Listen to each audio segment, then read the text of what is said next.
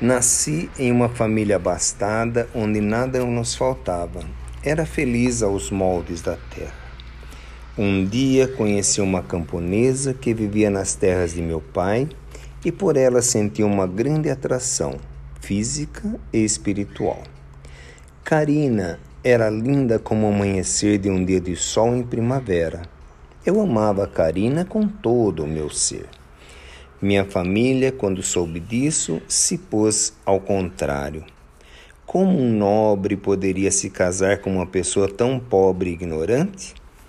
Tudo fizeram para afastar-me de Karina, inclusive a ameaça de nada herdar no caso de continuar a procurar o meu amor.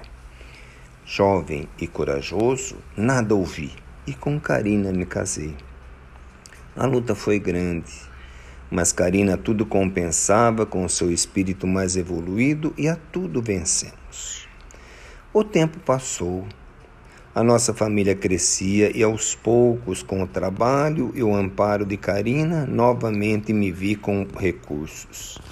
A minha família, por muitos erros, onde o orgulho comandava, se viu na pobreza e também pelo orgulho não me procuravam. Fui saber pelos poucos amigos de outrora do que se passava com os meus. Em princípio, eu não quis ajudar, mas Karina sempre me lembrava de Jesus e disse-me: é a sua hora do perdão e do amparo.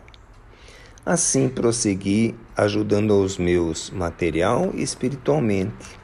Não foi fácil, mas hoje nos reunimos muito e agradeço a força do amor e a caridade ensinada por Jesus. Só o sentimento de troca no amor pode manter uma família unida e às vezes o sacrifício de um pode salvar a todos.